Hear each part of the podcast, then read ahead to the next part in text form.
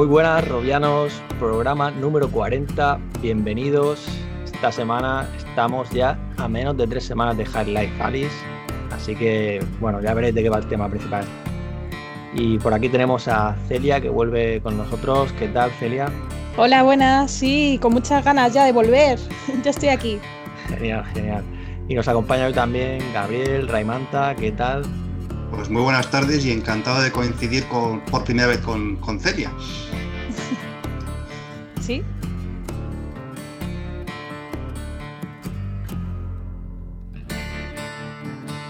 Pues como todos los programas, aunque luego hablaremos del tema principal, el que se está hablando desde el lunes bastante, pues hay también bastantes noticias que han ocurrido desde la semana pasada.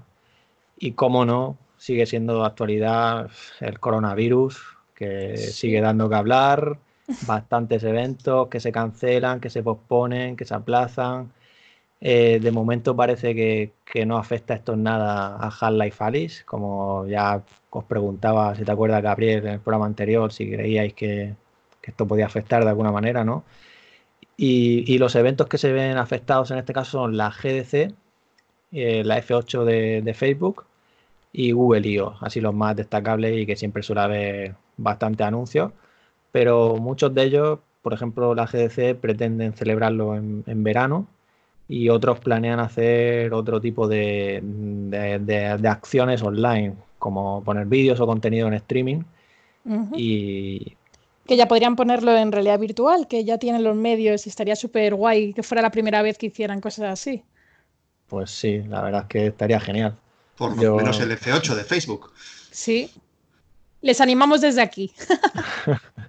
sí, ya, ya, bueno, yo, ellos mismos son los que dicen precisamente que harán, harán algo de, eventos en streaming y tal, y que, y que lo mismo promueven también como eventos locales, ¿no?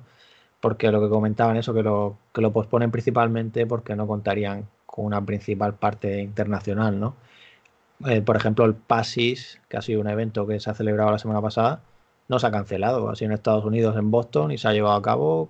Sabemos que Oscar OMG, que es robiano, ha estado por allí dándose una vuelta y, no le ha pasado nada, ni al menos de momento. Bueno, ¿han, pasado ya dos semanas? no, no, por eso digo. Espero que, esté bien. y nada, y bueno, ya que a lo mejor lo estáis preguntando, ya que he dicho Oscar, nuestro compañero Oscar Nov no está aquí con nosotros hoy porque está, está mal de la voz, no, está, no podía hablar y con lo cual habría sido bastante difícil que estuviera por aquí en el programa. A ver, pero di la verdad, di que tiene el coronavirus, no ocultes información. No, en realidad se ha ido de fiesta y se le ha ido de las manos, pero bueno. Oye, pues sabes que salió un caso de, en Radio Nacional del coronavirus. Así ya nos contará Oscar en el próximo programa a ver qué ha pasado de verdad. en mi curro también ronda por ahí. Está ahí, o sea, estamos todo el rato lavándonos las manos, súper paranoicos. Y mira que yo no soy de eso, ¿eh? es como, Buah, si te toca, que te toque, pero claro, cuando ya está rondando cerca, coges el ascensor de otra manera. bueno, yo creo que hay bastante, mm, quiero decir, se está hablando mucho más de lo que, de lo que en realidad, exactamente. Pero bueno, como sabéis, esto no, es, no, no nos centramos en el coronavirus, sino que vamos a seguir adelante que bastante hemos hablado ya en todos los programas y seguro que seguirá dando que hablar mm. en próximos. Por lo menos en esta, mm, en esta época del año que siempre están diciendo de las nevadas, el frío, ahora no hablan de eso. no, no. Y, nada, pues seguimos y como hacíamos hace ya bastantes programas, lo mismo en el último que estuviste Celia, lo teníamos ya los bloques, seguíamos con los bloques temáticos, quiero decir, de, hardware, software. Pues en el programa de hoy lo vamos a volver a hacer y vamos a hablar ahora de, hardware. En este caso, noticia que, me acaba de llegar al correo, que es Valve, que anuncia que el lunes 9 de marzo a las 6 de la tarde, hora de España, Z, eh, va a estar disponible Valve Index para comprarlo de nuevo. Eh, según comentan, debido a la elevada demanda, esperan que las existencias disponibles se agoten el mismo lunes, con lo cual tendrán pocas unidades. Y todas las compras que superen la cantidad inicial que tienen se completarán en el orden en que se reciban, ya a medida que aumenten la existencia en los próximos meses. Con lo cual, pues si hay suerte y estáis ahí atentos a, a comprarlo, pues me imagino que, que lo podéis recibir antes de que, de que salga Alice, el 23 de marzo. Yo he recibido el mismo correo porque me interesan los, los mandos Index y bueno, los tenía ahí como en mi lista de, de deseados. Sí. Y mi duda está ahora en si el lunes 9 realmente hago, hago la compra, me vuelvo loco in- intentando comprar las pocas unidades que, que haya o, o lo dejo pasar para un momento, no sé, yo al final puedo jugar con mis mandos, con los touch o con, o con, los, o con las maracas. A lo mejor soy buena persona y dejo que los compre alguien más. Lo haces por el resto. Sí, sí. Y, y porque ya tengo pre-comprado el, el- el juego, entonces, pues bueno, no se tendría que devolver el juego precomprado porque con los mandos viene de regalo el juego, no sé. Tampoco es que sea mucho follón hacer una devolución en, en Steam, pero creo que seguramente lo dejaré pasar y ya iría por los mandos más adelante cuando esto se haya, estabilizado el, stock. Mm, Pues eso, no, no solo será, quiero decir, Valve Index no es un requisito para disfrutar de Half-Life Alyx, como sabéis. Lo podéis hacer con cualquier visor de PC compatible con Steam VR, como el Rift, eh, todos los de Windows MR y el mismo Quest con el cable de Oculus Link. Y hablando de, visores, pues también tenemos noticias de, HTC en este caso y en la parte profesional que han anunciado pues la reducción de precio de, de Vive Pro Elle, este que lleva seguimiento ocular, es como el Vive Pro, pero lleva la- las cámaras de Tobii para, para el tracking de ojos. Y anuncian también dos paquetes para empresa. En este caso son lo que llaman el Vive Pro Elle Office y el Vive Pro Elle Office Arena Bundle, que la diferencia de este último de la Arena Bundle es que lleva las estaciones base y los mandos compatibles con, la, con el tracking 2.0 de SteamVR que permite pues eso, un mayor, una mayor cobertura, un, mayor área de, para moverse. Y también lleva un cable de fibra de, de 20 metros, según comentan. Y los precios que comentan para Europa son 2.200 euros este paquete de la Arena Bundle y el otro, el, anterior, 1.386 euros. Y una otra novedad que incluirán el servicio de, de garantía y para poder utilizarlo de forma comercial, que antes lo tenías que comprar por separado y ahora vendrá de serie. Y bueno, es una buena noticia para aquellos que ya sabéis, arcades o empresas que, que quieran sacar partido de este Vive Pro Elle, pues tiene un precio inferior, aunque bueno, para el mercado de consumo está claro que nos puede parecer un poco alto. Hombre, los precios hablas de 2.000 euros, de 1.500 y al consumidor normal, eh, a mí, a Celia, a ti que estamos en casa y vamos a utilizar esto más como ocio, pues nos siguen pareciendo precios altos. Pero bueno, al final no deja de ser una, una, una rebaja. HTC poco a poco va rebajando sus productos, no tanto como nos gustaría, pero mm, esta rebaja, por ejemplo, es bastante interesante, sobre todo si, si incluye la, la licencia para, para uso comercial. Entonces, pues, bueno, si alguien está pensando en montarse un arcade o una demostración en un centro comercial, bueno, en montar un pequeño o gran negocio sobre realidad virtual, mm, pues es una muy buena noticia que HTC pues baje, baje el precio. No, no, no, además mm, es una bajada, pues bueno, mm, sustancial, no, no está nada mal, no está nada mal. No es como para comprármelo yo para mi casa, pero pero no, no, es una buena noticia, es una buena noticia. Muchas veces le, le, a HTC estos precios tan altos que tiene, que, que, es verdad, pero bueno, oye, pues a su ritmo, eh, a ritmo HTC, pues va, va bajando los precios. Sí, no, y eso, que, la, semana pasada hablábamos de David Cosmos y de toda la apuesta que están haciendo, pero eso también siguen ahí con la línea, con la otra línea que tienen, porque David Cosmos es para, para consumidor, está más pensado para consumidor, aunque cabe recordar que también tienen el frontal XR, que ahora mismo está centrado en empresas también. Y, hablando de, visores, también tenemos por aquí a Pimax, que ha anunciado que el módulo de tracking de manos que fabrica Australib estará disponible en el segundo trimestre y será compatible con toda su línea de visores. Y bueno, ya sabéis, Ultralip es la fusión de, de, de Leap Motion y Ultra Haptics que, uh -huh. que, se unieron y formaron esta empresa nueva que se llama ahora Ultralip. Pues también son buenas, son buenas noticias por parte de, Pimax. Después de algunos meses o un año que no llegaban más que malas noticias, retrasos y críticas, pues bueno, pues buenas y malas sobre sus productos, ahora parece que están en una senda de estabilidad, ¿no? Creo yo. Van pese, pese, a la, pese a los retrasos que puedan tener de entregas por el dichoso tema del que no queremos hablar, pero al final sale del coronavirus dichoso, pero mm, yo a Pimas últimamente la veo con un punto más de seriedad que antes. Es una impresión. veo que anuncian las cosas como de manera más ordenada.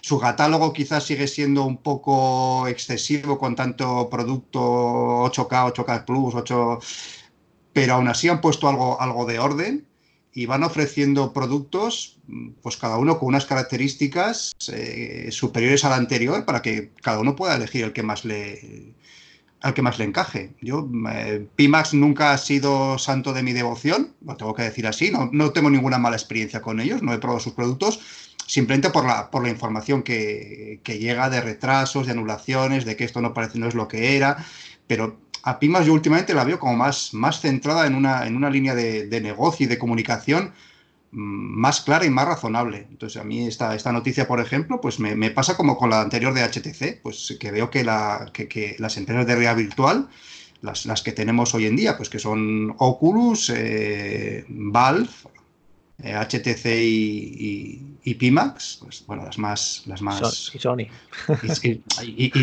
y Sony.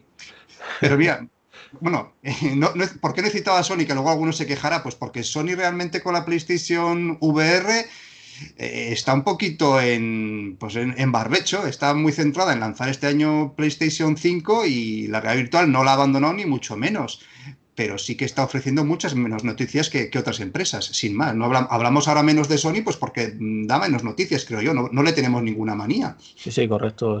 tenemos Iron Man ahí en camino. Que llegará en mayo porque se retrasó, ojalá hubiera llegado ya. O sea, yo, vamos, mm. encantado de ponerme con el Iron Man, aunque tengo aquí en casa, a casa un amigo en este caso, porque yo no tengo la Play, pero voy. A mí me interesa la parte de Ultra Lip y Ultra Aptics y eso que lo he probado y me parece que tiene un potencial, aunque, o sea, lo que he probado no me ha sorprendido mucho porque estaba como que lo tenían que afinar un poco, pero yo creo que a futuro desarrollarán software que tenga este tipo de interacción y que sientas todo en las manos y, va, va, a pasar a otro, a otro modo al final los videojuegos y las aplicaciones y puedes notar las cosas en la yema de los dedos. Mm. Esa parte es la que me interesa más. Bueno, eso, eso no lo va a llevar. Va a llevar solo el tracking de dedos. Porque lo otro, lo que dices tú de, eso era por ultrasonido. de Ultra Haptics. Claro, mm. para darte respuesta áptica por ultrasonido. Que eso lo, me acuerdo que lo probamos Oscar y yo en Alemania, que ya lo hemos comentado alguna otra vez. Pero es que yo recuerdo que luego nos daba como un cosquilleo en los dedos de los ultrasonidos. Pero que vas a, a lo mejor en un videojuego te vas a acercar al fuego y que notes algo así o sea, al final la tecnología está ahí y poco a poco supongo que irán desarrollando y apostando por ello. Pero para consumo eso yo de momento no lo veo porque como te estás moviendo, girando y ahora mismo es algo que tienes ahí puesto encima de una mesa y que tú pones las manos ahí, digamos, ¿no? Ya, ya, ya. Pero como se están fusionando y están siguiendo con el desarrollo, pues supongo que nos, nos enseñarán algún tipo de, de, cosa nueva a la hora de, por ejemplo, de tocar un botón y que te dé feedback y que sepas que lo has pulsado. Sí, sí, sí. Ese camino es el que intenta seguir Sony por las patentes o por los rumores que se, que se que salen a la luz sobre los mandos de PlayStation 5 y los futuros posibles mandos de, de PSVR 2. El, tema de, háptico, decían que iban a poder eh, detectar el sudor, eh, calor. Bueno, Habrá que ver, eso para los juegos de terror, ¿no? Decían del tema biométrico, ¿no? De este tema de de medirte si, si te está poniendo. Vamos. ¿Te bajan la intensidad entonces? O te la suben. Para que te dé un infarto ya, ya. Si te pones muy nervioso, entonces jump scare. ¡Pum! Pues sí, y aparte de eso, que, el tracking de manos, como hablamos, pues también lo tenéis, si tenéis Quest, por ejemplo, lo tenéis ya ahí, solo tenéis que activar eh, eh, en las opciones estas experimentales el tracking de Quest, de manos, quiero decir. Y la verdad es que está genial, a ver, todo es mejorable, pero ya llegará cuando lo lancen. Y, Y bueno, todos esperamos que también, pues por ejemplo, su red social Facebook Horizon, pues tenga algún tipo de función de, manos, ¿no? Para, para, para comunicarte, no sé, de forma gestual también, no solo con los controladores. Para demostrar emociones, chocar los cinco, todas esas cosas. La peineta, el dedo índice, esas cosas. Exacto. pues sí. Y, bueno, una noticia más que tenemos por aquí de hardware, que es en el caso de test de Radar, que lo recordaréis que es un controlador para los pies. En este caso, su, su principal utilidad, por ejemplo, en el caso de consumo, es en PlayStation VR, que como sabéis los controladores Move no tienen el stick analógico y entonces en ese caso pues te lo pones a controlar los pies, eso sí tienes que jugar sentado y te mueves inclinando esta plataforma cóncava y, bueno, están, van a sacar una versión que le llaman Pro Wireless, que bueno, como el nombre indica es inalámbrica y está prevista que se ponga, o sea, que se envíe el 30 de marzo por un precio de 199 euros y compatible con Quest y otros dispositivos Android. Y el tema es ese, que están centrados en el mercado profesional. Comentan para demostraciones, como hablabais, ¿no? O sea, quieren montar algo, pues mira, que sepas que tiene esta opción. Yo de hecho recuerdo que vi un caso de una empresa española en una feria, eso que, era para un tema de, riesgos laborales. Y en vez de ponerte ahí con el controlador y tal, te ponían con, con el 3D Radar y te ibas ahí escapando de, un incendio y demás. ¿Ah, sí? sí eso sí, pero yo curioso. recuerdo que hablaban de que, de que el 3D Radar, que este método a lo mejor también no te mareaba, aparte del beneficio de darte esa ventaja de si no tienes stick, poder desplazarte así, también hablaban que podía hacer que no te marearas, pero yo en mi caso me mareaba igual. pero bueno, esto es muy personal, ¿vale? No, a mí me preocupa la coordinación que puedas tener, porque estamos entrenados a usar el dedo todo el rato con el móvil y con los mandos, y no sé si con los pies somos capaces de hacer lo mismo con tanta sensibilidad. En ese caso es adaptarse como todo. Al principio sí, supongo que será cuestión de, aprendizaje. cuestión de aprendizaje. Em, es como otros tipos de, movimiento, pues es cuestión de, bueno, pues el primer día te costará, el primer día a lo mejor te, mareas, pero a base de, a base de práctica, pues eh, todo se consigue. ¿eh? A mí es que esto de los nativos digitales mm, no estoy nada de acuerdo. Y, con cualquier tecnología, pues eh, la puedes aprender efectivamente mejor con 5 años que con 10 o con, o, con, o con 65. No digo yo que no, porque tienes la cabeza ya más, más, a lo mejor el disco duro ya muy lleno. Pero es cuestión de, es cuestión de ponerse, es, es como los idiomas, pues sí, se aprende mejor de pequeños, pero ah, con 60 años y con 70 se puede empezar a aprender un idioma. No, sí, depende, depende del uso al final que se le dé, pero no me veo por ejemplo, en un teclado virtual, moviendo el piececito para elegir una tecla, ¿sabes? No, hombre, no vamos a escribir con los pies, eso no sería un avance, creo yo. Bueno. O pintar con el tilt brush, o quién sabe. Pero para, pero para juegos o, experiencias o, nivel profesional, pues el, caminar realmente con tus piernas, que es lo que haces en la vida real, pues eh, bueno, es una es, es, otra opción. A mí, a mí, este tipo de hardware me parece, bueno, a mí y a todos, nos parece pues un poco, un poco aparatoso, ha habido muchos modelos, que sí, que no, pero mm, a, todo puede tener su salida, su camino específico. Entonces, eh, oye, van mejorando, mm, pues, eh, pues, pues otra noticia positiva. O sea, yo estoy optimista. A mí todas las noticias de hoy me parecen buenas. A ver, yo creo que es súper súper útil para accesibilidad. En temas de accesibilidad, siempre que puedas tener otras opciones, pues muchísimo mejor.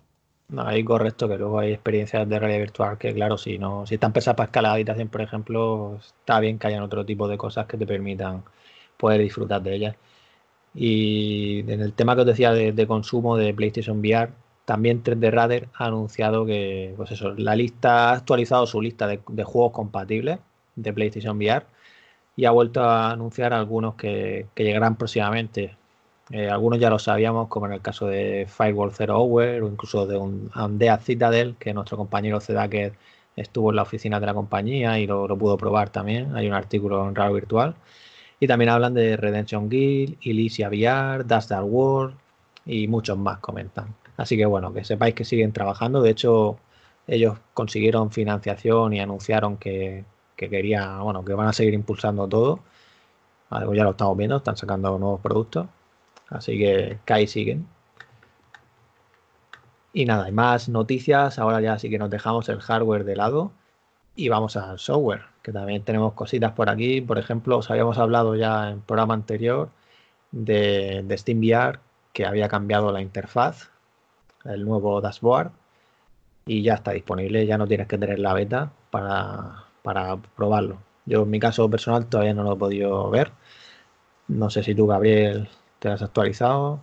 Pues yo esta, esta mañana lo he probado. O sea, bueno, me ha salido solo porque en, su día me quité de las betas una temporada porque como van añadiendo pequeñas cositas, me, al final digo, ya me voy a quitar de las betas hasta que haya algo definitivo. Y mira, lo tenía quitado y hoy, hoy realmente me ha, me ha, salido pues este, esta nueva interfaz.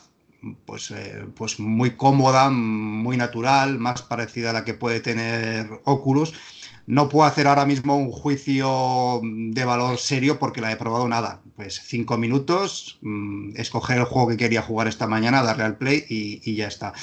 Pero, me parece. Sí, la, impresión, la primera impresión es buena. Es, eh, es, es, es, decir, vaya, hombre, por fin Valve se ha puesto también las pilas con esto, que se le había quedado la interfaz de usuario un poquito pues eh, obsoleta. Viejuna. sí, viejuna, sí. sí. Sí, a ver, ahora está todo bastante más simple, más claro, comparando con la anterior, pero yo no lo he probado, he visto pantallazos simplemente. También habría que ver cómo es la interacción, si han cambiado algo o si solamente es el look and feel. Mm, sí, yo, bueno, ya sabéis, llega Half-Life Alice, ya lo dijeron, que, bueno, comentaban que SteamVR 2.0 iba a tener eso, mejoras en, la interfaz y para hacerlo todo más, más accesible y han ido trabajando ya así en actualizaciones anteriores, mejorando pues el tema de menú, configuración. Y yo me alegro porque, bueno, sobre todo yo notaba al principio con, Windows MR que, me iba algo mal, ¿vale? Yo tenía un equipo más modesto y la verdad es que últimamente pues me va mejor y bueno, me alegro. Así que, que, bueno, que todo aquel que llegue nuevo ahora, pues que se, que se encuentre algo más, más top más limpito, más bonito. Es que están, están, claro, se espera un gran invitado y están arreglando la casa. Hay que ponerla guapa, hay que ponerla guapa. Sí, que, al final, claro, yo tiro por mi terreno, pero que no todo es diseño y ponerlo bonito, que al final también es mucho de usabilidad en saber dónde encontrar en el menú una, una acción y no perderte entre tanta decoración. Yo lo he visto en ese sentido, claro, ¿eh? ves los, últimos juegos que has jugado, no, lo, he visto bien. Luego habrá que, seguro que le podemos poner mil pegas, mil mejoras, pero yo mi primera impresión haya sido, bueno, siendo la primera vez que me enfrentaba a ello, no me ha costado nada encontrar las cuatro o cinco opciones que, he usado.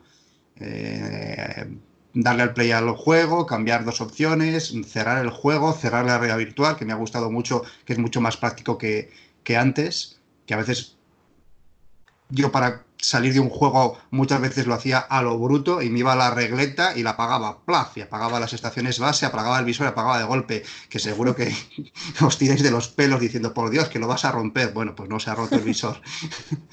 Pero pero porque a veces había, hay, juegos en que la acción de salirte del juego no es nada cómoda. Sí, a mí me ha pasado con Quest que ahora veo que, que muchos más juegos te dejan fácil lo de salirte del tirón y no hace falta que pases por el menú de Oculus para quitarlo. Pues antes había, hay juegos que no te lo ponían fácil, tampoco Steam te lo ponía fácil y ahora sí, ahora das al botoncito y enseguida encuentras la opción de quiero, ¿qué quieres hacer? Quiero salirme del juego, quiero cambiar parámetros del juego, quiero salirme de la, de la realidad virtual, quiero volver a al Steam de escritorio o quiero salirme de todo. Sin haberlo, sin haber tenido que buscar nada, encontré las cuatro opciones que quería usar en enseguida. Con lo cual yo creo que, pues, que, el camino que han escogido es, bueno, es bueno y es bonito. Es, es, usable y es, y es, práctico. Yo por lo que veo, además, cuando eliges un menú, te, te, destacan con una barra lo que tienes elegido, pero no te dejan en clarito el resto, o sea que puedes seguir sabiendo dónde quieres ir navegando. En otras como que te deja, por ejemplo, si estás en general, el resto te lo deja como muy clarito y ya no lo ves. Y aquí lo que han hecho es destacar mucho donde estás, pero no te quita lo otro. Entonces es una forma también de que puedas navegar fácilmente sin, tener que pulsar en todo para ver qué hay.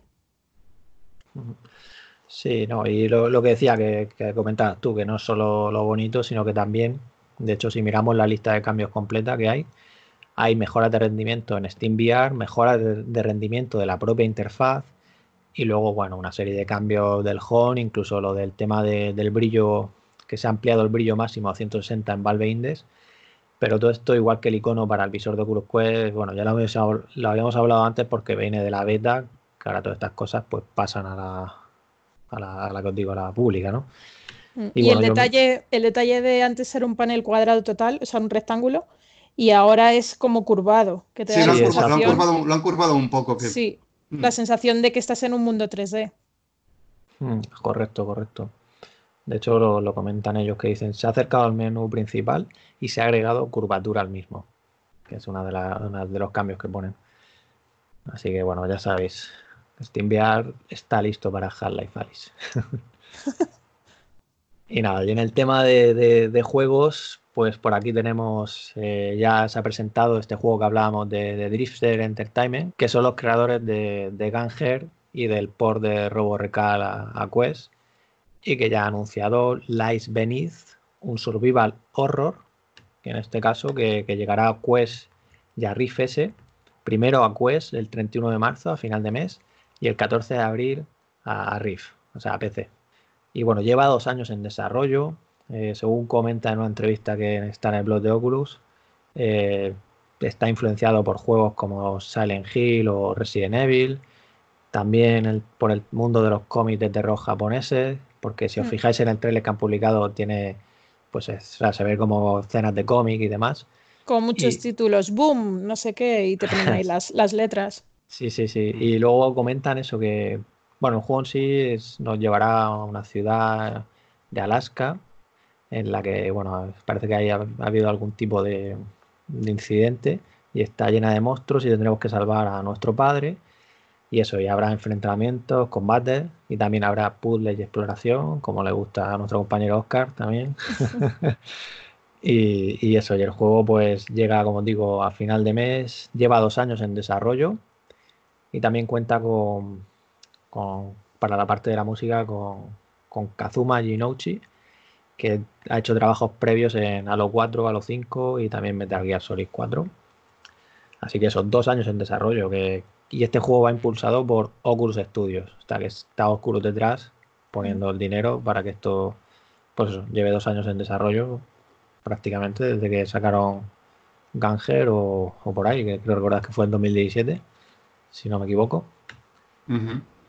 Pues yo de este juego no había oído hablar hasta, pues pues hasta la semana pasada que, se presentó con este tráiler que, me dejó con la boca abierta. O sea, fue directo a mi lista de deseados. me, encanta la estética, me encanta que vaya a ser un juego de terror con acción y con puzzles.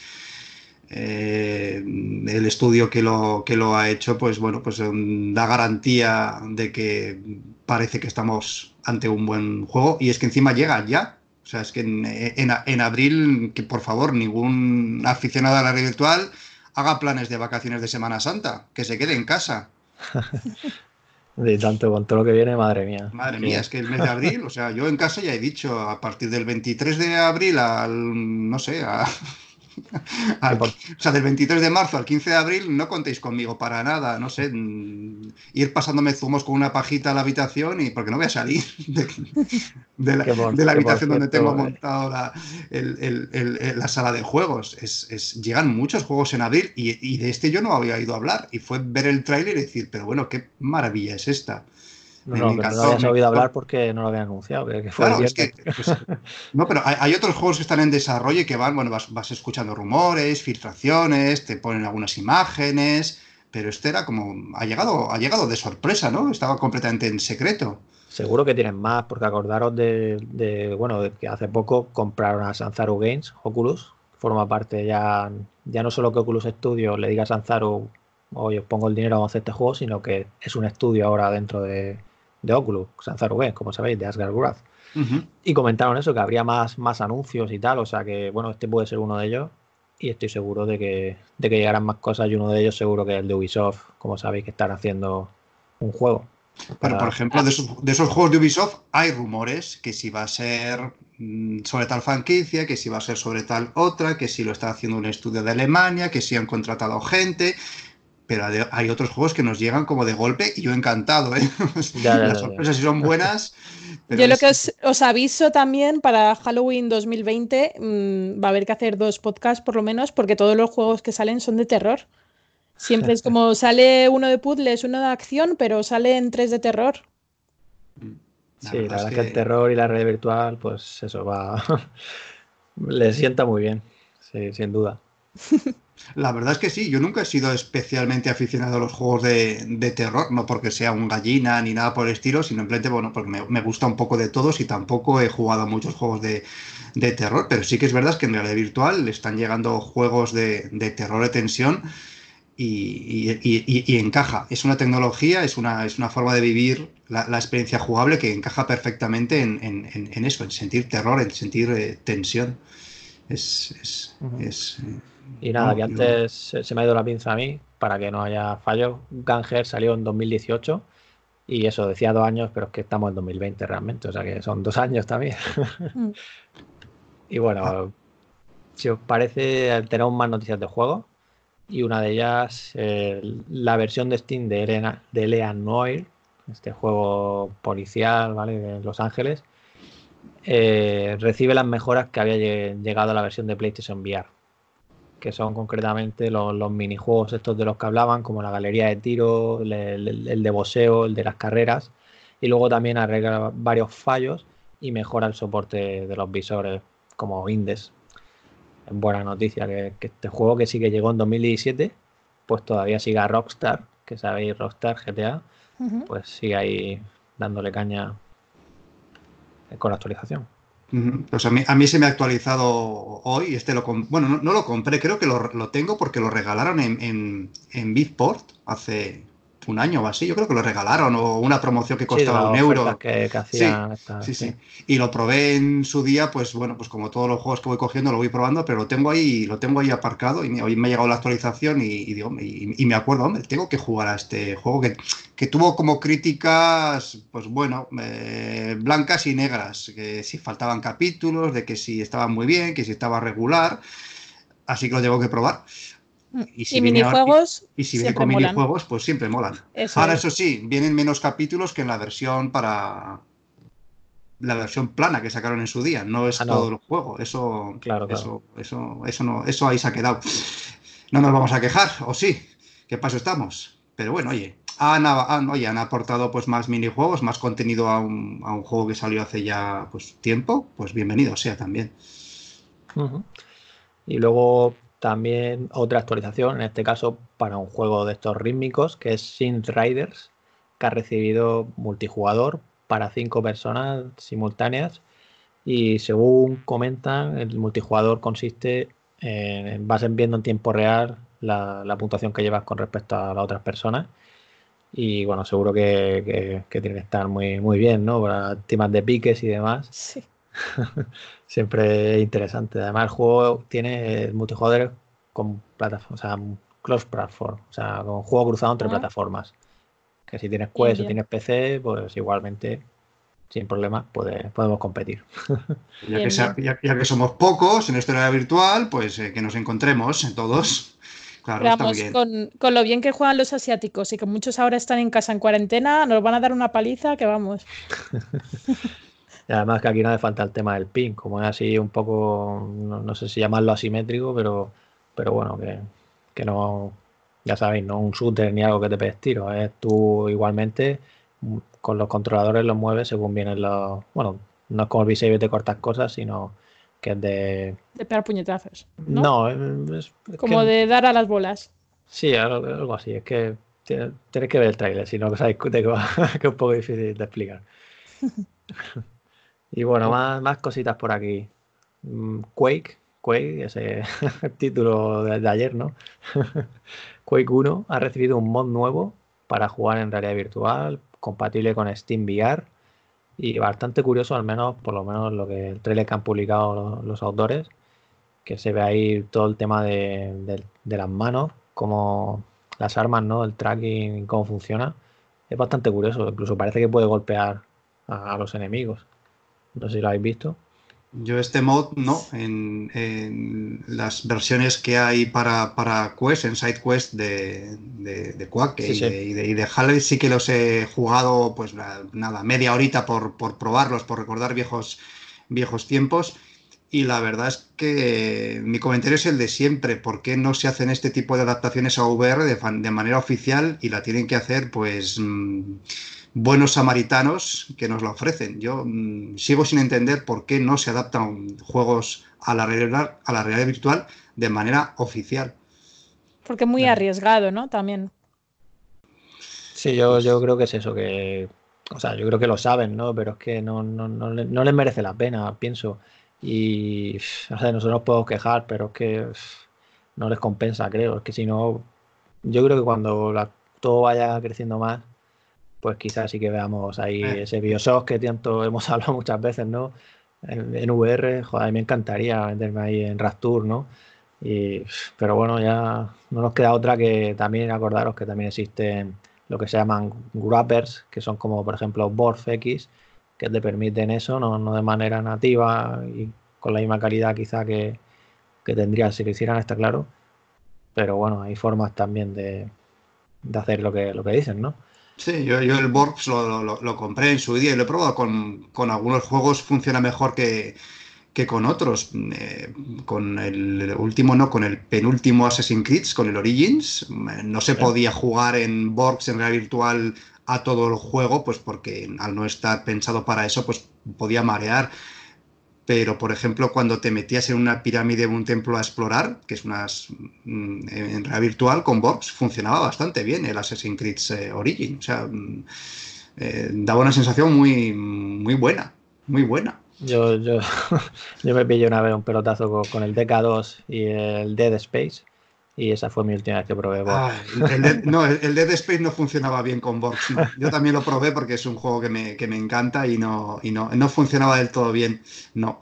Eh, con unos juegos funcionaba mejor que con otros. Eh, había que además andar tocando muchos parámetros en algunos casos y bueno. Era, bueno, era una posibilidad que tuvimos al principio, que sigue, ¿eh? y se sigue. Ah, se, sigue actualizando, el programa, el box, y yo de vez en cuando pues lo pruebo con algún juego así, pero, pero bueno, por, más por curiosidad tecnológica o por curiosidad gamer que, práctica. No, pero, eso, que, sé que tendría que darle otra oportunidad, pero que bueno, como hay tantas cosas y tal, ya es que. Pues que no, nos da, que no, nos da, la vida, que la realidad está muerta, que no tenemos juegos, pero que no nos da tiempo a jugar a todo, es lo que hay, es lo que hay. Pues sí, Yo me pregunto también lo que has preguntado antes. Eh, o sea, los que han creado realmente este videojuego hace tiempo, ¿estarán contentos con estas recreaciones?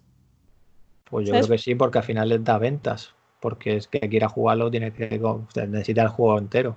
O sea, vale, tienes que comprarlo y, meter el mod un juego que fue creado, creado hace 20, hace 25 años, hace 30, que de repente vuelva a la actualidad, aunque sea para en realidad virtual, a, un grupo minoritario en una plataforma como Sideways o la que sea minoritaria, yo como creador me sentiría halagado. Mira, no se han olvidado de mi juego, sigue, sigue, sigue provocando emociones, sigue gente interesada en ella. Yo no haría ningún tipo de acciones legales contra, por favor, deja de usar mi juego para. No, yo estaría, yo personalmente estaría encantado. Yo estaría mm. encantado. Es un juego que, que, ya no le vas a sacar rendimiento. Yo muchas mejor, tú imagínate esos mismos diseñadores, desarrolladores de aquellos tiempos, lo mismo les hubiera gustado trabajar en ello, pero pero tampoco han contado con ello porque al final ha sido como un grupo de fans que lo ha hecho de gratis. Y va a decir, joder, todo, todos mis años que he estado aquí desarrollando esto, para que ahora lo hagan tres a otra manera, como ellos quieran. Y, ¿sabes? A mí me gustaría saber realmente qué opinan ellos de que se haga un, se remastericen sus diseños y sus desarrollos. Pues hoy en día es fácil ponerse en contacto unos con otros, ¿eh? a través de foros, plataformas, eh, Seguro que es fácil ponerse en contacto con los desarrolladores si los desarrolladores de esas experiencias no se han puesto en contacto ya antes pidiéndoles permisos. Oye, estamos en esto, ¿te importa? Mm. Eso también me lo pregunto. Si de verdad ellos tienen que pedir permiso o al final como a lo mejor es algo que no es muy lucrativo y tal, pues pueden tirar millas. Pues yo creo que habrá caso de todos. en general yo creo que se intentará pedir permisos. ¿eh? O por lo menos mandar un email de, oye, por, oye, voy a empezar con esto, ¿no te importa? Eh, yo lo que no entiendo muchas veces es la actitud de empresas, pues eh, voy a citar Nintendo, por ejemplo, que, enseguida corta cualquier eh, adaptación de, sus juegos. Yo hace unas semanas, oh, se puede jugar Pokémon en realidad virtual. Y dije yo, ¿para qué? Si va a cortarlo Nintendo en, dos semanas, no voy a hacer ni bajármelo, ¿para qué? Si eso no va a, ser, no, no va a tirar adelante. Y yo entiendo que cortes un juego nuevo, pero hacer una recreación en realidad virtual de un juego que tiene ya 30 años, yo como creador me sentiría orgulloso. Vamos a hacer una recreación del Ghost and Goblins, una recreación de. ¿Por qué no? Sí, porque son clásicos que todo el mundo conoce y al final deberían ser, los derechos deberían ser de todo el mundo ya, es algo cultural. Mm, y bueno, está el tema de los derechos de autor. Esto de que duren 75 años, 100, 150, 60, pues eh, bueno, eso, es otro debate. Eso es otro debate, pero al final los creadores siempre se basan en una obra anterior. O sea, hoy en día pues seguimos viendo películas que son Romeo y Julieta y Romeo y Julieta tampoco fue la primera película que habló de el amor imposible entre familias enfrentadas. Pues en el tema de los videojuegos o de la música o de cualquier otra creación siempre se basa uno en parte en algo anterior. Entonces, pues bueno, yo entiendo, yo entiendo que hay que respetar los derechos de autor y la propiedad intelectual, por supuesto, no por supuestísimo pero quizá los plazos son a veces demasiado extensos. Esto de que la gente siga viviendo, de que su bisabuelo compuso el cumpleaños feliz, pues no sé mm. yo. pues eso, seguro que Carmack está encantado de que Quake siga ahí. Carmack seguro que está encantado. bueno, no conozco personalmente, ya me gustaría, pero no creo que le ponga pegas a que hayan hecho una versión VR de... Además que al final son modificaciones, hay juegos ah. que tienen mods y no, no, pasa nada, que lo hacen así, dan el soporte... Pues seguro, seguro. Y luego otra noticia buena, sobre todo para, nuestro bolsillo, aquellos que, que estuvieran detrás de Orbus, que sepáis que desde hoy, jueves, supongo que es posible que a las 7 de la tarde, eh, la compañía ha anunciado que se va a actualizar el precio del juego, se va a reducir a la mitad, 19,99 euros en todas las plataformas, que son PC y Quest. Es este M-Morph, que, recordaréis, Orbus VR, que luego sacaron la expansión, bueno, expansión, fue como una actualización Reborn, y bueno, grandes noticias porque una de las quejas también así de, la comunidad era eso, que, valía 40 euros y les parecía quizá un precio más, pues eso, excesivo o alto, no sé, bueno, ya cada es uno. Por, es por la estética que tiene el juego Orbus, esa es estética pues, pues sencilla, de casi poligonal que no hace que ese juego parezca que cueste o que tenga que costar 40 euros. Yo en su día pues eh, lo, probé y, le di pues, pues bueno una caña a la demo. Y, sí que lo hubiera, lo, hubiera comprado, pero vas al precio y dices tú, jo, es que es un poquito a lo mejor excesivo para la calidad gráfica que tiene. Es que eh, estamos en el mundo del videojuego. Mm, los gráficos no siempre son lo más importante, pero es un, es un producto muy, muy visual, un videojuego. Y cuando tienes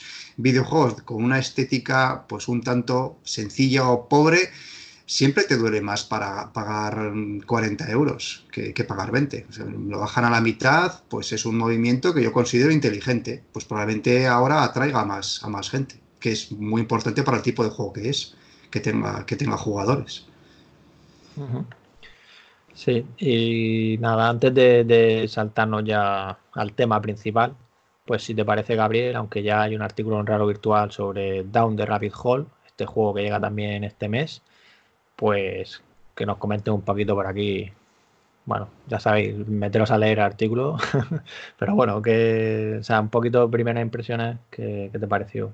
Que es pues el de Alicia también. El de Alicia, sí, sí, sí. Era maravillas, eso es. Para quien no sepa qué era. Sí, pues es, es, un juego basado en el mundo de Alicia en el País de las Maravillas que estéticamente pues, puede recordar a, al Moss o al Ghost Giant, porque vas avanzando por una maqueta o por un diorama, resolviendo puzzles, hablando con personajes. Los personajes son los del cuento de Alicia en el País de las Maravillas. El conejo blanco, las eh, cartas soldado, la oruga que, que fuma.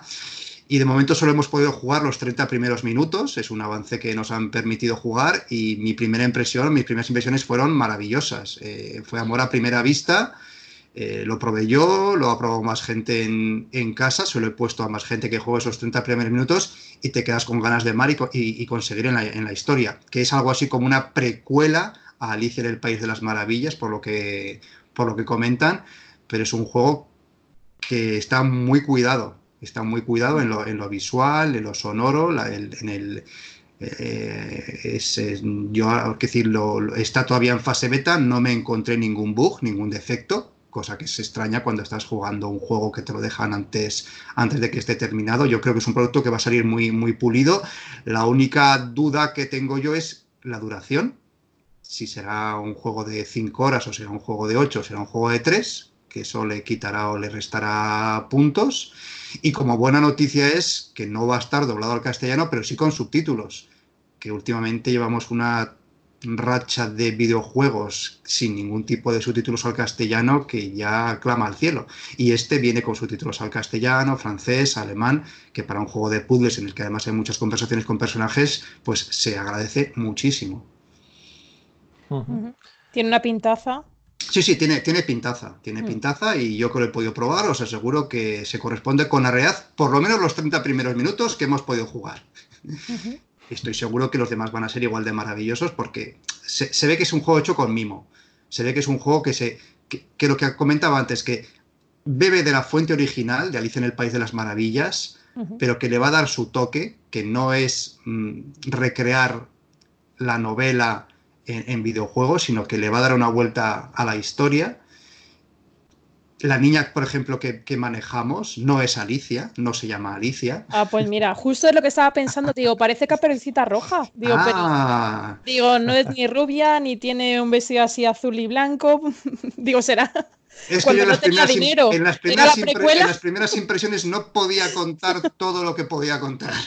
Hay que dejar un poquito al misterio porque si no fastidias la. Spoiler. Sí, fastidias un poquito el argumento del juego. ¿eh? Pero bueno, eso se puede decir. Se parece a Alicia, pero no es Alicia. Es una, es una historia que ocurre antes de que Alicia llegue al, mundo, de, al País de las Maravillas. Pues genial, ya sabéis que tenéis el artículo ahí y el juego llega el 27 de marzo a todas las plataformas PC, Quest y PlayStation VR. Así que bueno, yo seguro que como decías tú, es un poco amor ahí a primera vista, así que con ganas de, ver qué tal. Y a la hora... No, no que, iba a decir que aunque 26 de marzo, 23 de marzo, ya sabéis que el 23 de marzo pasa algo. Está la cosa ahí complicada.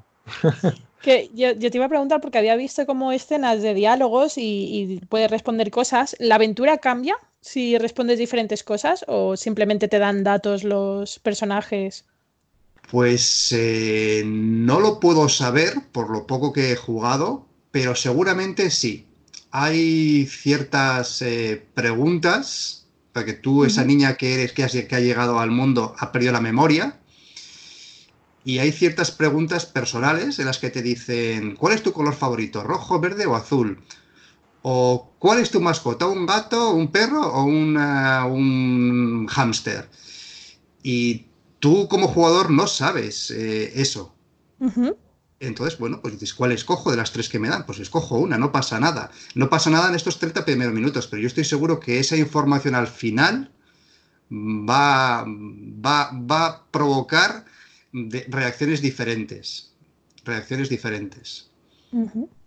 ¡Ay, qué intriga! Es mi, impresión, ¿eh? es mi impresión. A lo mejor me equivoco y solo tiene un final, ¿eh? pero a mí me da la impresión, por lo que he jugado y también por los comentarios que nos que nos escriben los desarrolladores de, oye, tener en cuenta que esto que ocurre en el juego parece poco importante, pero al final hay algo de lo que no puedo hablar, para lo que quizás sí que tenga importancia esto que al principio del juego parecía un detallito simpático, así sin más.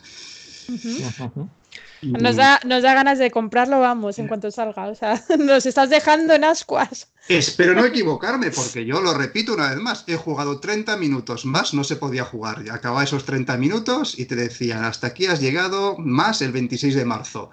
Mm, pero el juego promete. Yo creo que el juego promete, está hecho con, está hecho con, mimo, la calidad, de las, la calidad de las voces, por ejemplo, de cada uno de los personajes es muy buena en inglés, por desgracia, no hay doblaje al castellano, pero sí los subtítulos. También me gustó mucho que tú estás viendo el juego como si fueses Dios, en esa perspectiva, un diorama, pero que hay momentos en que, en que cambias, de, cambias de tercera persona a primera persona y te metes más en la habitación o en, el, o en el escenario para hablar más cara a cara a los personajes o para buscar más detenidamente algo que estás buscando, leer una pista.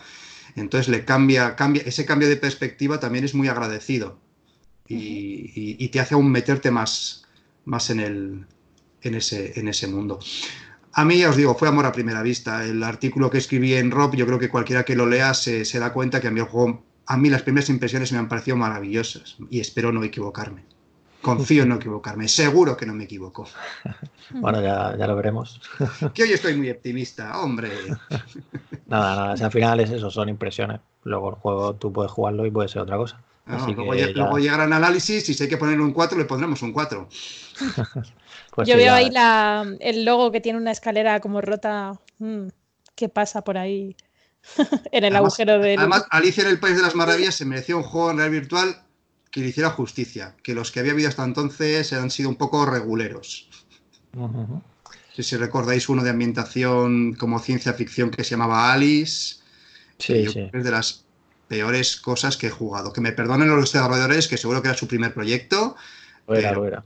Era, era, era, un, era, vamos, mareaba, era aburrido. en fin, seguro que después han hecho cosas mejores. Sí, a que son Carbon Studio, que son los de, de Wizards, que te sonará este juego sí. de... Ah, son los mismos. De mezclar pues, pócimas. pues, pues, ah, no, sí. son, no, solo son, ah, ven, los, los, Down the Rabbit Hole, sí, sí, sí. No, no, no, no, no. no, ¿Ya, no, ya no los del Alice VR. Ah, sí. Pues mejoraron muchísimo. Entonces, mejoraron muchísimo. ¿Ves? Yo tenía fe en ellos. The Wizard es un, es un buen juego. Es un buen juego. Sí, además que está en todas las plataformas también el juego de... Y recibió mejoras eh, de contenido. Sí, sí, ese, ese, pues es un buen juego. Ese es un buen juego. Todos tenemos unos comienzos difíciles. Hay que, hay que dar oportunidades, segundas y terceras oportunidades. Pues sí, no, al final todos, todos estamos, a, bueno, ya no sé si estamos aprendiendo todavía, pero seguro. Sí, sí, todos seguimos aprendiendo al final. Bueno, a, esta, a estas alturas de la virtual vamos a ser un poquito ya más exigentes, ¿eh? Vamos a ser un poquito más exigentes. Muy bien, pues nada, antes de, de entrar en el tema principal, recordaros que Rock Gaming, este programa que está haciendo sello CPR, nuestro compañero que nos acompaña la gran mayoría de semanas aquí en el podcast también, de la hora virtual, de Real Virtual, pues que ha vuelto con ese resumen semanal de los títulos más destacados, los lanzamientos más destacados. Y nada, pues podéis echar un ojo. En este caso hace también un pequeño resumen de, de lo que ocurrió desde el anterior vídeo que, bueno, como sabéis, Sello tuvo una lesión, que lo comentó, ¿no? Y no, por eso no podía hacer los vídeos. Y nada, ya vuelve la carga, así que, que ya habrá más contenido. Y nada, y con ganas y, y mucho ánimo, Sello, que cuando no escuche.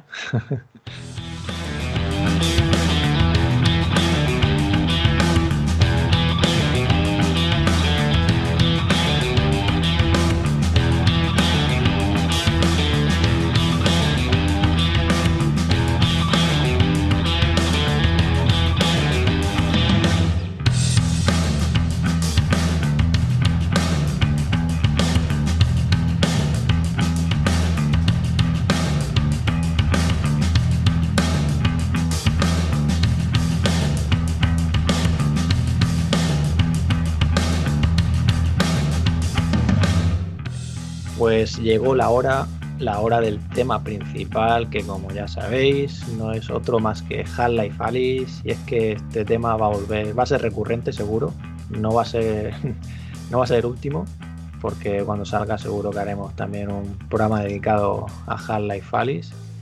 Pero toca hablar de Half-Life Alice, porque como sabéis, este lunes pasado Valve publicó tres trailers de gameplay en los que ya podemos ver distintas mecánicas, interacciones, la locomoción de diferentes formas, el combate, los puzzles, cómo va a funcionar el tema de mejorar las armas, eh, interacción con, con, los objetos, en, en, fin, muchas cosas que seguro que a la gran mayoría nos dejaron con la boca abierta. Y por lo tanto hay tema aquí para comentar y por eso lo, lo destacamos en este programa y creo que es interesante también que vosotros mismos, Robianos, nos contéis qué es lo que más os llama y, realmente si os genera IP, ¿no? Porque yo en mi caso os adelanto ya que, cuando vi los vídeos, pues siempre me pasa, ¿no? Igual que me pasó con el trailer principal. Me quedo ahí dándole vueltas, joder, qué guapo, ¿no? O sea, de pensar lo que, lo que se nos viene encima y que lo tenemos a la vuelta de la esquina. Es que cuando salieron los trailers quedaban tres semanas y bueno, ya, ya queda menos. El 23 de marzo, que, joder, estamos a 5 de marzo jueves, mm. nos queda, nos queda nada para Menos un mes Yo no sé vosotros cómo, cuál ha sido vuestra primera impresión después de ver ya, porque habíamos visto el tráiler, pero no habíamos visto más gameplay de, este, de esta manera. Pues yo por mi parte, vamos, lo mismo que has dicho tú, yo me he quedado súper impresionada porque tiene detalles, mires donde lo mires, sean interfaz, sean las texturas, la interacción, o sea, los bichos, cuando les matas, eso de que puedas tocar los cuerpos, que mm, yo creo que no lo he visto nunca en un videojuego o muy pocas veces. Con la pistola, dices lo de moverlos y tal, ¿no? sí, que, sí, que los empujas un poco una vez muertos, que normalmente los dejan siempre como que puedes pasar por encima y no tiene ninguna limitación. Y ahora mismo, o sea, que tengan también animación cuando ya están muertos. Y, ya te digo, en cuanto a las texturas, la iluminación, todo, y eso que lo estoy viendo en un vídeo plano 2D. O sea, no me puedo imaginar el día que me ponga las gafas y me ponga a jugar esto. Pues yo cuando los, cuando los vi, aparte de quedarme con la boca abierta como, como todos, pues mm, me alegré pensando en que si Valve eh, ha sacado estos tres eh, gameplays ahora, va a respetar la fecha de publicación del juego sin, retrasos. Porque había un, era un temor que comentamos en el programa anterior, si la escasez de stock, de, no poder vender su, visor, iba a provocar que a lo mejor retrasaran la fecha de publicación. Pues yo creo que no. Yo creo que han empezado ya la maquinaria de marketing y me imagino que la semana que viene nos mostrarán quizá algo más y la, la, que viene otro, algo más. Vamos, que el 23 de marzo volvemos a Ciudad 17 sí o sí. No va a haber retrasos. Eso, eso es, eh, para, mí ha sido, para mí ha sido una muy buena noticia porque, bueno, yo la semana pasada comentaba que estaba seguro que estaba seguro que Valve no iba a retrasar el juego, pero nunca se está seguro al 100% y, ver este y ver estos estos gameplays es, eh, bueno pues yo creo que es la confirmación de que, de que esto está que es imparable que está ya aquí que queda eso. O sea que es que no quedan tres semanas que quedan ya dos semanas eh, y, media y que lo que se ve eh, pinta muy muy muy muy bien. A nivel jugable nivel estético real virtual historia no sé hay tanto que comentar, o sea, son vídeos de cuatro minutos y, no ¿Por dónde empezamos? Porque es que es todo, o sea, los sonidos, es que hay una ambientación brutal. Sí, yo, si os parece, podemos empezar quizá por, la parte de, mecánicas que nos han llamado la atención, ¿vale? Mecánicas de interacción con el mundo o con cualquier cosa. Si os parece, por ejemplo, el primer tráiler que se desarrolla en el metro, eh, nada más empezar ya, ya tiene pequeños detalles, por ejemplo, como que quita con las manos los, leños estos, las maderas estas que hay en la puerta, ¿no? Que salen hasta cachitos, que se ven como, lo ha despiezado. Sí, sí, sí, y, la verdad es que llama la atención, ¿no? Este tipo de, interacción así, ¿no? Que todo muy natural, incluso eh, hay un vídeo que, también ha publicado IGN de nueve minutos que se desarrolla también en el metro y se ve como saca el arma y ya no sé si lo hace aposta y tal, pero como que, luego la... O sea, no es lo típico, con el arma no puedes atravesar, tienes que ponerla, eh, digamos, en vertical para sacarla por el hueco de la, entre las maderas, ¿sabes? no, me explico, si no chocaría, ¿no?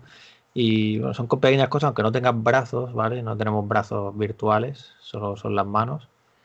Pero, pero seguro que, la inversión, pues eso, como ya hemos visto en otros juegos como Walking Dead o Bone Wars, pues, Lo que comentaba Celia, hay, dos momentos en que mueve con la pistola o con la mano uno de estos malditos cangrejos extraterrestres y, lo hace a propósito para que veamos lo bien que funciona la física, es decir, mueves realmente el cadáver del, cangrejo en el, metro, luego una escena casi al final, eh, se activa una máquina que luego va, parece que nos va a servir para mejorar nuestro arma, y al abrirse esa máquina, el movimiento de la máquina mueve el cangrejo. El bicho, sí, sí, sí, sí. mueve al bicho. Y el bicho pues da se, un va asco. O sea, es se, que... va se, va cayendo de donde está porque, porque la máquina al abrir el cajón donde vas a meter la pistola para mejorarla ha empujado al bicho que tenía encima. Entonces las físicas, que, que siempre ha sido un, un punto, un plato fuerte en, en, en la saga Half-Life, ¿no? las físicas, el, el, poder destruir cosas, en que las cosas tuvieran su, su peso,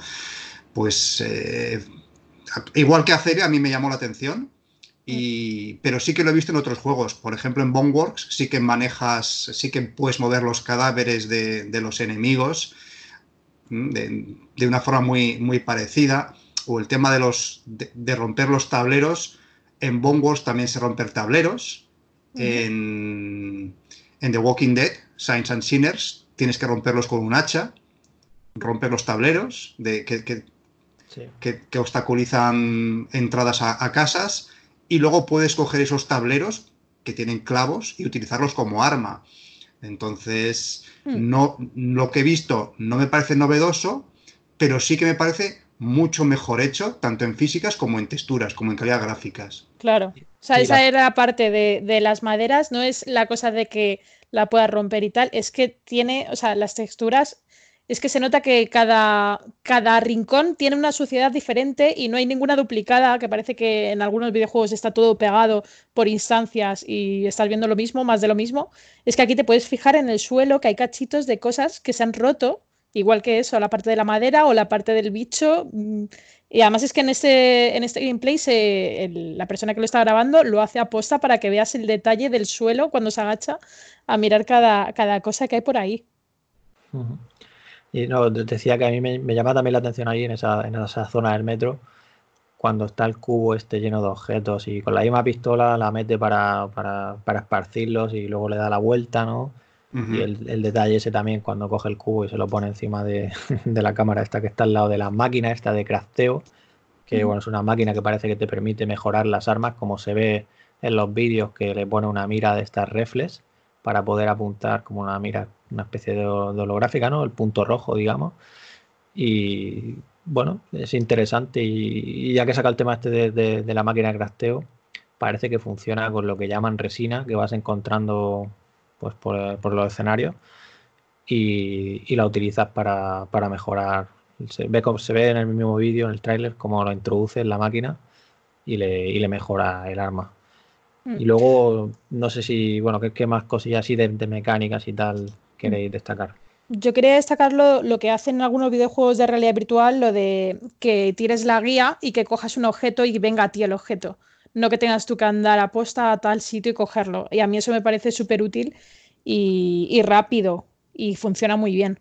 Y, y luego también. Integra la historia que, que, llevan los guantes estos con, sí. como con gravedad, ¿no? Los, mm. los gloves estos. Pero sí. luego la hora eso de cuando se pone el casco de obrero, yo no sé si realmente te tienes que poner el casco moviendo tus manos como otras veces hacia nuestra frente, que muchas veces nos chocamos, o simplemente es una animación y coge, cuando coges el, el, casco directamente se lo pone. El casco de obra amarillo es un misterio. No sabemos si mm. tiene utilidad real en el juego, si es una coña, no lo sabemos. No sabemos si te va a proteger de que te ataque un cangrejo o de que te caiga algo de la... No lo sé. Es. Sí, no lo sé. Todo podría ser, ¿eh? Todo podría ser. Todo podría ser. Mm. Lo coge, se lo pone, luego llega un momento en que lo quita y lo tira como que ya no le es útil. No sé si simplemente es un objeto que puedes coger utilizar, es una gracia o... No lo sé, no lo sé, es un misterio. El misterio Luego, del casco amarillo. Sí. Luego la parte esta del detalle de cuando estás haciendo el teleporting que te aparezca como un poco los pies y las piernas, es como que te está diciendo que físicamente te vas a ir para allá, me parece curioso cómo han introducido eso y no es simplemente el típico círculo o unas flechitas y han introducido como un semi holograma cuando vas a hacer el teletransporte. Sí, la verdad es que yo he sido, bueno, yo soy consumidor a veces del teletransporte y para jugarlo, pues está claro que no es igual que la locomoción libre de inmersivo, pero, pero para enseñar el juego, yo entiendo que tengan que enseñarlo, en plan, tiene teletransporte, pero es que hay mucho vídeo ahí con el teletransporte y creo que, que habría estado mejor con locomoción libre para enseñarlo, ¿vale? Me refiero, para que sea más espectacular. que, lo es, ¿no? También en con, viéndolo con el teletransporte, al final el juego pues destacan en, todo, ¿no?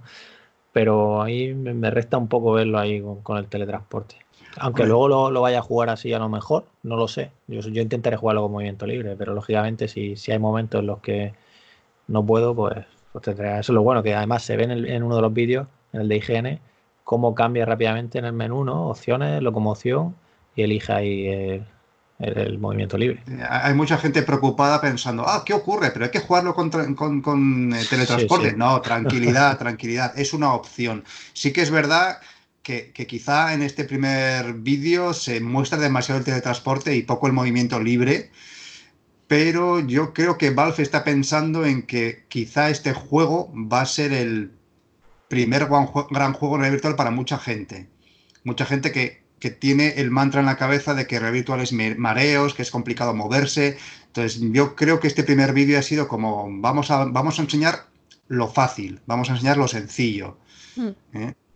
Pero tranquilidad, tranquilidad, que se puede jugar con movimiento libre, con teletransporte y alguna otra opción más, mm. que en este primer vídeo no se ve, pero en otro sí. Luego en la, en la, mano izquierda lo que te aparece también es la vida.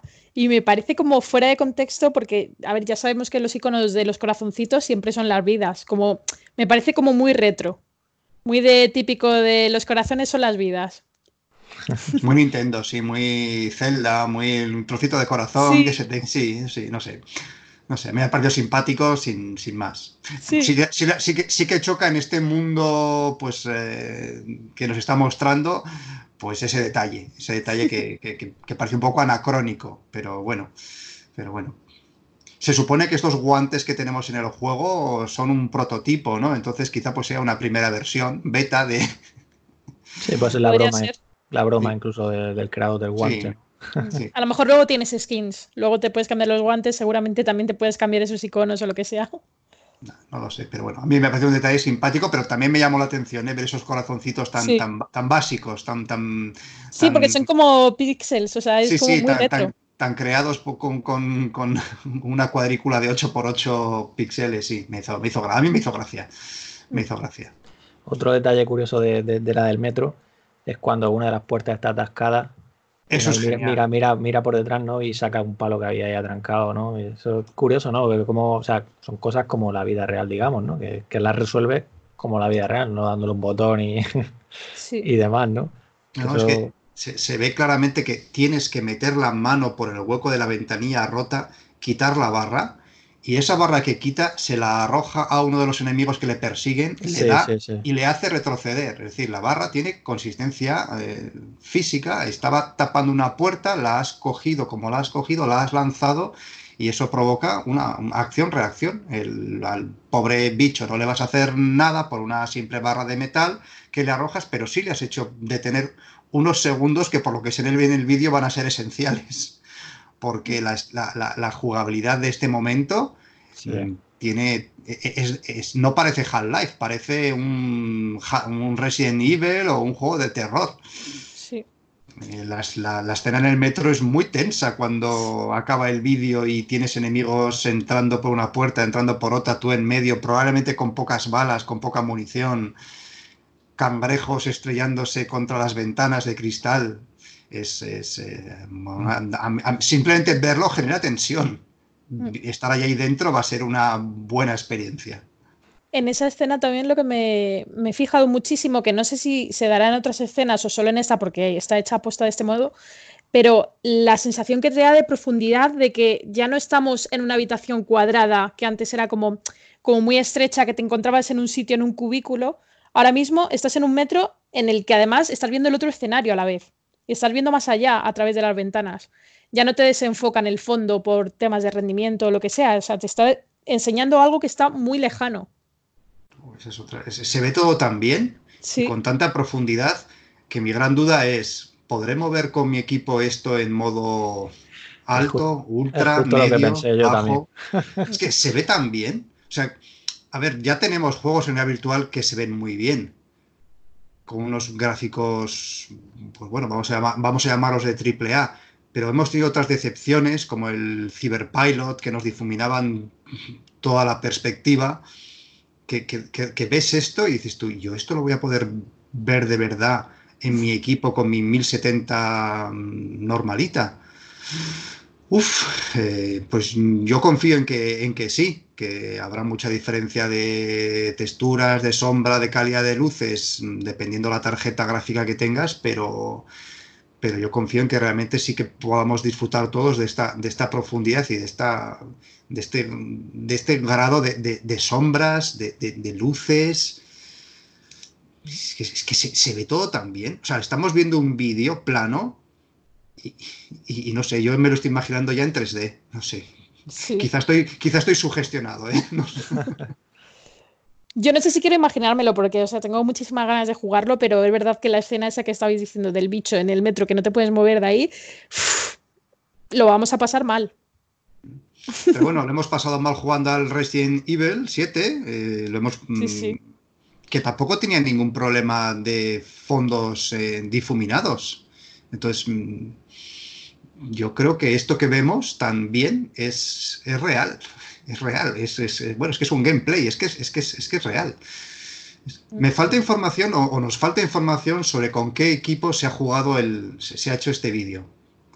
Estaría, sería, sería interesante saber que, con qué. Yo imagino que estarán usando algo para poder ponerlo, pues, a ver, en lo, en lo recomendado mínimo, ¿no? O sea, quiero decir, se ve genial. Yo no creo que esté jugando aquí en mínimo, está claro. Ellos, de hecho, el mínimo es una 1060 de, gráfica de, de, Nvidia y la RX 580, si no recuerdo mal, de, de, ATI. Lo cual, o sea, mm, no son tarjetones, pero a ver. No, que casi es, un poquito más del mínimo que se exige para jugar a la virtual. las exigencias mínimas de este juego no son muy altas. En principio, cualquiera que pueda jugar a la virtual va a poder jugar a Half-Life Alyx. Eso está claro. Y ya que hablas de, la parte gráfica, a mí del, del vídeo segundo, cuando empieza, que, mira hacia arriba, que se abre ahí una cosa y tal, la verdad es que me, impresionó bastante y fue cuando me planteé lo que estás diciendo tú, ¿podremos ver esto yo? Realmente. Es como un puente, como un puente metálico que se... Sí, sí, sí, sí, sí. Sí, mm.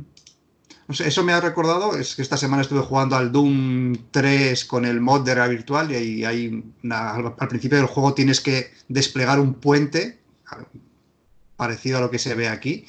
y, y, bueno, y si hace bueno, si hace, iba a decir mil años en Doom 3 juego plano, versión ahora VR, esto, esto se ve, pues un juego creado con, por Valve expresamente para la realidad virtual, pues se va a poder ver perfectamente.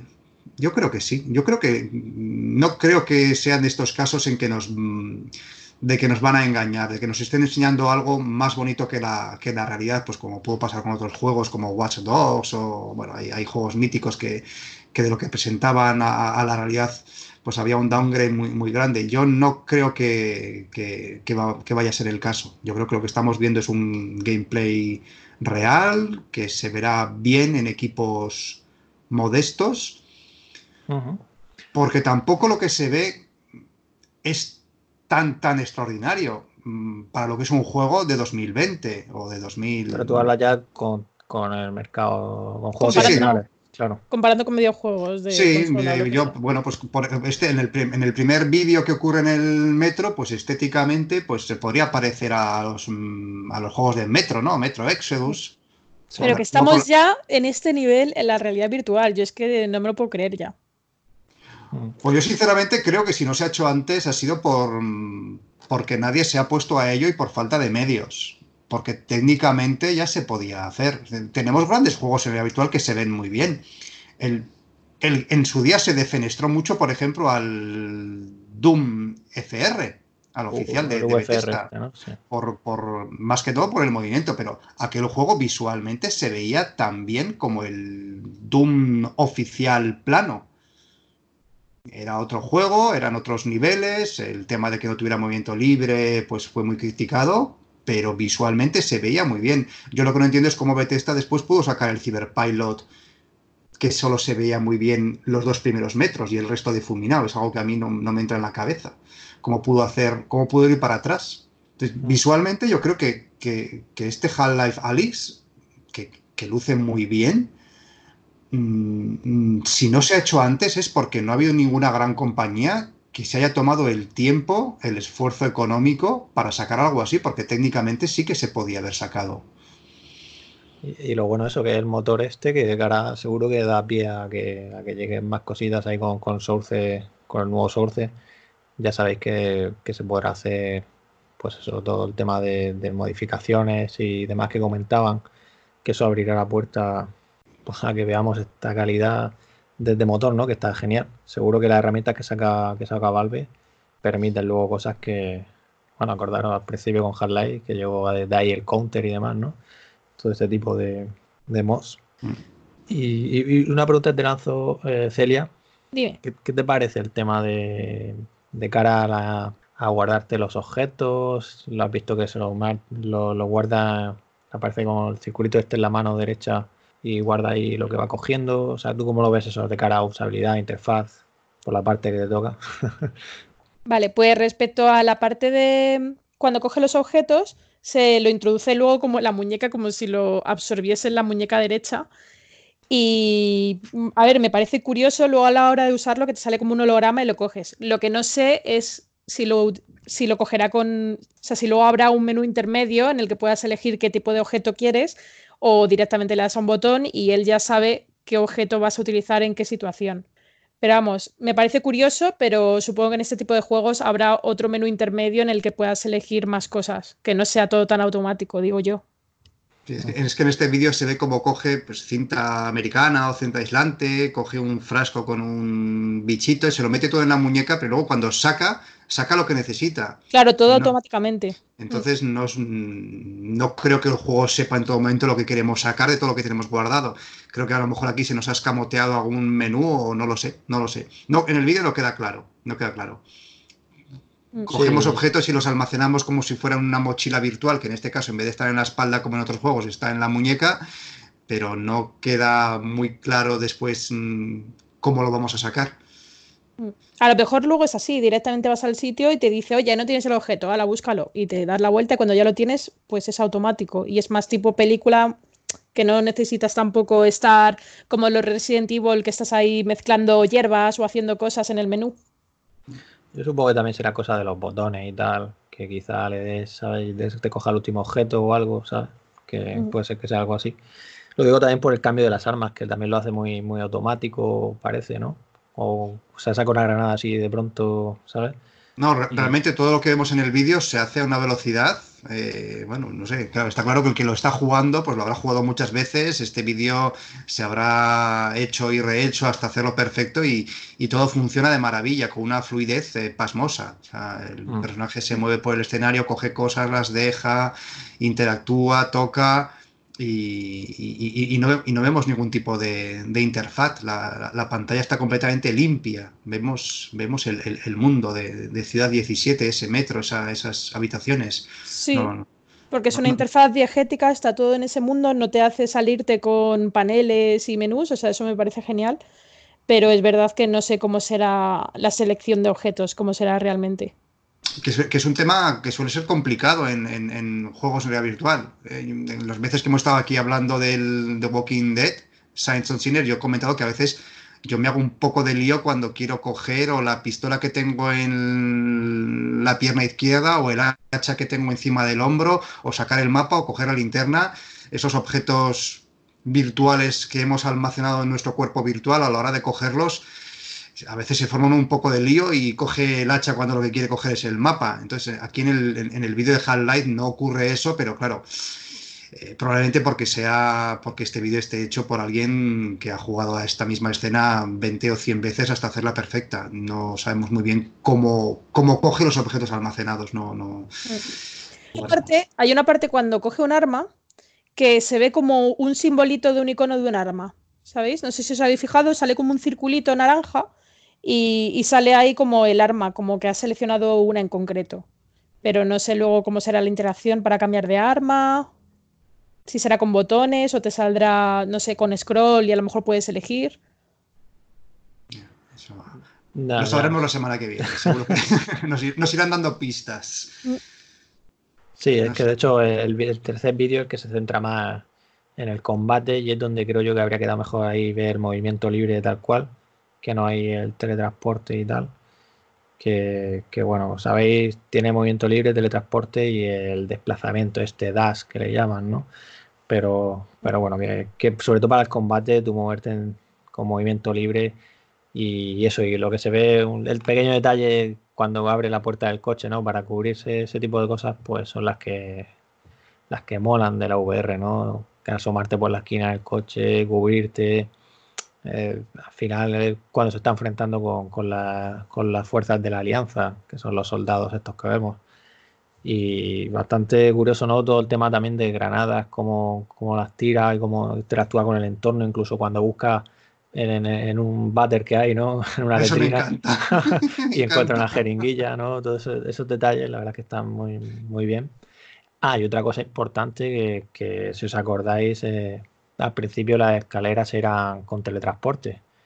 Pues ahora ya se ve como las sube con las manos. Si os habéis fijado que los peldaños de la escalera ya no es automático, ahora las subes tú. Lo cual eso mola. Estamos en VR. O sea, Está curioso porque... El, tema de escaleras con teletransporte es una cosa que a mí no me ha gustado nunca, nunca, nunca. Es una cosa que, por ejemplo, el Arizona Sunshine me parecía odiosa. Odiosa, tener que subir unas simples escaleras con, teletransporte.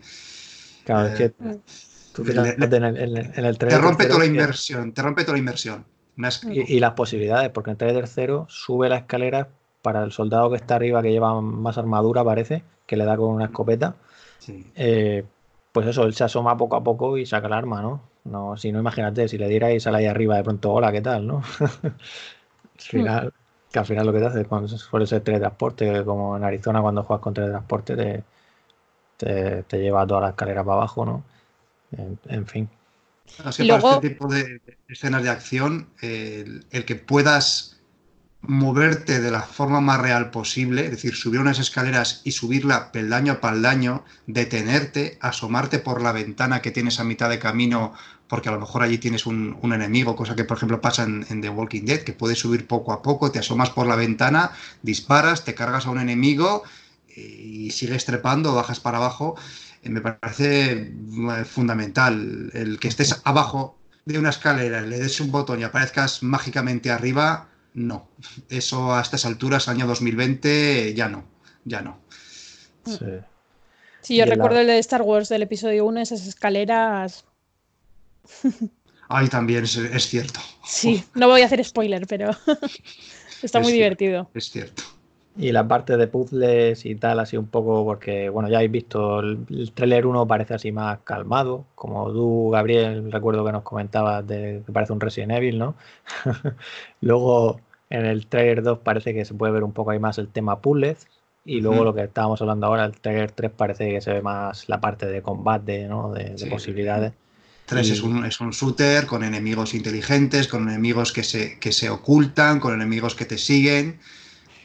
También está el, el, dron este que viene, como a cortarte o algo así. ¿Cómo utiliza los colores? Porque ya no es lo típico del rojo es lo malo, es como el rojo parece que son granadas que van a explotar, lo naranja parece que son como las pistolas, todo lo que tiene que ver con pistola naranja, amarillo, y luego también utilizan el amarillo para el teletransporte, pero luego, por ejemplo, los enemigos sí que disparan de, de color naranja, de color azul, hay como muchos colores diferentes que no sé realmente qué simbolizarán. Mm, bueno, como hablábamos antes, ya, ya iremos descubriendo mm. eh, todo ese tipo de, cosas. Y lo, que te decía, los puzzles, pues no parecen cosas muy complicadas. Si veis los trailers, pues lógicamente ya sabréis cuando lleguéis a esa zona algunas cosas de las que hay que hacer. Pero yo recomiendo ver los trailers porque tampoco, porque yo sé que conozco eh, de, personas que me han dicho, no, no, no quiero verlos porque quiero llegar el día, quiero llegar sin saber nada, ¿no? Está muy bien, ¿no? Pero no, no, ya, pero, pero tampoco te vas a. Por ver estos tres trailers, tampoco. Lo único que va a hacer es que te va a subir el IP más. Ya, pero luego ya llego a la taquilla digo, ya me lo sé. Digo, ya sé que hay un bicho aquí dentro. Pero seguro que luego cuando lo juegues tú, pues aparte que te va a acordar, pero seguro que algo diferente o algo pasa. Bueno, ya sabes. sí, pero. A lo mejor se puede hacer otra cosa. En los trailers y todo esto te suelen enseñar las cosas más fuertes, en plan sustos y tal, pues luego ya, ya no me da tanto susto. Pero esto no es como una película. Aquí quizá en la taquilla no siempre haya los mismos objetos, ¿eh? Esto no es... Mm, ocurre, mucho, ocurre, en muchos juegos. Me dejas con la esperanza de que luego sea cambiante. Ah, también, también podría ser que... Podría no, ser. Que no sea tan lineal. Podría ser, podría ser perfectamente. ¿Sí? Que te aparezcan de forma random los bichos y no estén siempre en el mismo sitio. Podría ser, pero vamos, parece que está todo como muy automatizado, lo que decíamos incluso de los objetos. No sé si la acción también será muy rollo película interactiva y estará muy guionizada. Hombre, yo creo que sí, que irá un poco por ahí en ese sentido. Vamos, siempre también han pasado muchos años desde los anteriores Hardline, ¿no? Pero yo creo que, que por lo que vemos va a ser eso. O sea, lineal, ¿no? Pero, pero bueno, es, al final es eso lo que mola también, ¿no? Meterse ahí en esa historia y, y vivirla. Ahora mm. sí, ahora sí que la vamos a vivir. Half-Life siempre ha sido un juego, no, es un mundo abierto, tienes un, claro, por eso, por eso. Una, digamos, un, objetivo que seguir, no es un, no es un shooter sobre raíles, pero sí que no tienes o no tenías libertad para ir primero a un sitio y después al otro, sino que tenías que hacer las cosas paso, paso a paso. pues porque, tenías, porque tenías que escapar de Black Mesa o por la razón que fuera tenías que ir atravesando los escenarios en un, en un orden y con una progresión de dificultad pues cada vez más, más grande. No, no, es, eh, no es el Zelda Breath of the Wild que puedes ir directamente a matar al monstruo final. Nunca lo ha sido y no creo que este, que este vaya a ser el, Sí, pero eso que, el episodio 2 tenía lo del coche, si te acuerdas, y tal, que iba así un poco, pues un poco más a tu bolilla. Pero, pero bueno, la verdad es que lo jugué cuando salió y, y no lo he vuelto a jugar entonces, no me acuerdo bien del todo, pero, pero eso es lo que dice. Al final yo es que busco eso, ¿no? No estoy buscando aquí un mundo abierto ni mucho menos. O sea, ya sé lo que voy a mm. encontrar y eso es lo que, lo que quiero yo a título personal. No, y además en el número de objetos que te ponen, o sea, te ponen a lo mejor 10, objetos en la escena y todos se pueden tocar y se puede interactuar con ellos. Pero no te ponen más de la cuenta para tampoco distraer la atención. Sí, pero es alucinante la escena de, cuando está en el tercer vídeo, ¿no? Hay un poco que se pone a cubierto y hay una mesa, una silla, también hay un cubo. O sea, cómo, cómo coge el cubo, ¿no? Lo quita, coge, coge una granada, la pega al arma, que parece que se puede pegar eso y dispara ahí, le tira la otra granada al otro. Que está. A mí me gusta mucho el detalle ese de cómo coges todo, incluso a lo mejor, ya no sé, yo que cogería así y se la tiraría a la cabeza. Yo esas cosas siempre las pruebo, yo siempre voy a, a sacarle. Sí, como con, con, el mismo objeto puedes hacer diferentes cosas. Está muy guay. Claro, A, mí, a mí esa escena me ha traído recuerdos de, de la primera vez que en, que en el High Life original te, te, enfrentas a los soldados, porque bueno, estás ahí por, por, las instalaciones del laboratorio, ha habido la explosión, te has eh, escapado, vas sobreviviendo eh, pero lo que no parece que tus enemigos son esas criaturas extraterrestres, pero luego al final, en tanto en Half-Life 1 como en Half-Life 2, los mayores enemigos son los seres humanos, como siempre. Como, y, bueno, como, como, en, como, en, la vida, iba a decir. Entonces, no sé, yo recuerdo una escena en la que entrabas a un almacén en el que hay cajas de, de, madera y te van atacando los soldados y tú te escondías detrás de una caja, los soldados también, ibas a por ellos y se habían movido. Me ha recordado mucho a esa, a esa escena. Eh, a, estar en un espacio más o menos cerrado donde tienes unos cuantos soldados que, tienes que, abatir, pero puedes hacerlo de muchas formas, yendo por aquí, yendo por allá, disparándoles una granada, si tienes suficiente munición, pues en plan Rambo. Eh, no sé, me ha traído muy buenos recuerdos de, una de las primeras veces en las que yo vi que un enemigo en un videojuego era inteligente, que si yo iba por él no se esperaba que yo le fuera a matar, sino que se apartaba, o que si yo le tiraba una granada se iba se iba al otro lado. Me ha traído, me ha traído, me ha traído, no sé, me ha conectado con el primer juego. Es decir, esto es un Half-Life. El primer vídeo, el vídeo en el metro con, vamos a llamarlo los, zombies, con los obreros con los cangrejos en la cabeza, pues también es Half-Life, pero me ha traído recuerdo a otros juegos. El segundo vídeo con que tiene un poquito de puzzle sí me ha parecido Half-Life, pero sobre todo este tercero me, me, ha hecho reconectar directamente con la saga, con la saga, porque al final Half-Life eh, pues es, un shooter, es, avanzar, es, disparar y es acabar con, los enemigos, con una historia detrás, con algunos momentos de a ver cómo abro esta puerta, con unos puzzles mm, no, demasiados, no demasiado complicados. Eh, Half-Life ha sido siempre un juego de acción. un juego de acción y que jugaba con las físicas. Entonces esto de que te protejas con la puerta o que te escondas detrás de un coche, pues, pues me, ha, me, ha reconectado directamente con, con el primer Half-Life que, que, bueno, que fue uno que es uno de los juegos de mi vida. Ah. Pues ya no sé si queréis destacar algo más, que bueno, llevamos ya ahorita y algo, y creo que ya habrá más Half-Life, Alice. Esto nos han dado material, ¿vale? Pero es que en nada estaremos ya probándolo y, y podremos ya comentar más todo en detalle, no solo nosotros, sino vosotros también, Robiano. Queda nada, dos semanas y poco. Así que, bueno, a disfrutar de esos juegos que tengáis a medias, a terminarlos, a prepararos, porque el 23 de marzo ya no hay vuelta atrás. Sí. Se, veremos a ver si cumple o no cumple y, y, seguro que sí. Entonces, pues, Pues eso, no sé todo si queréis. apunta a eso.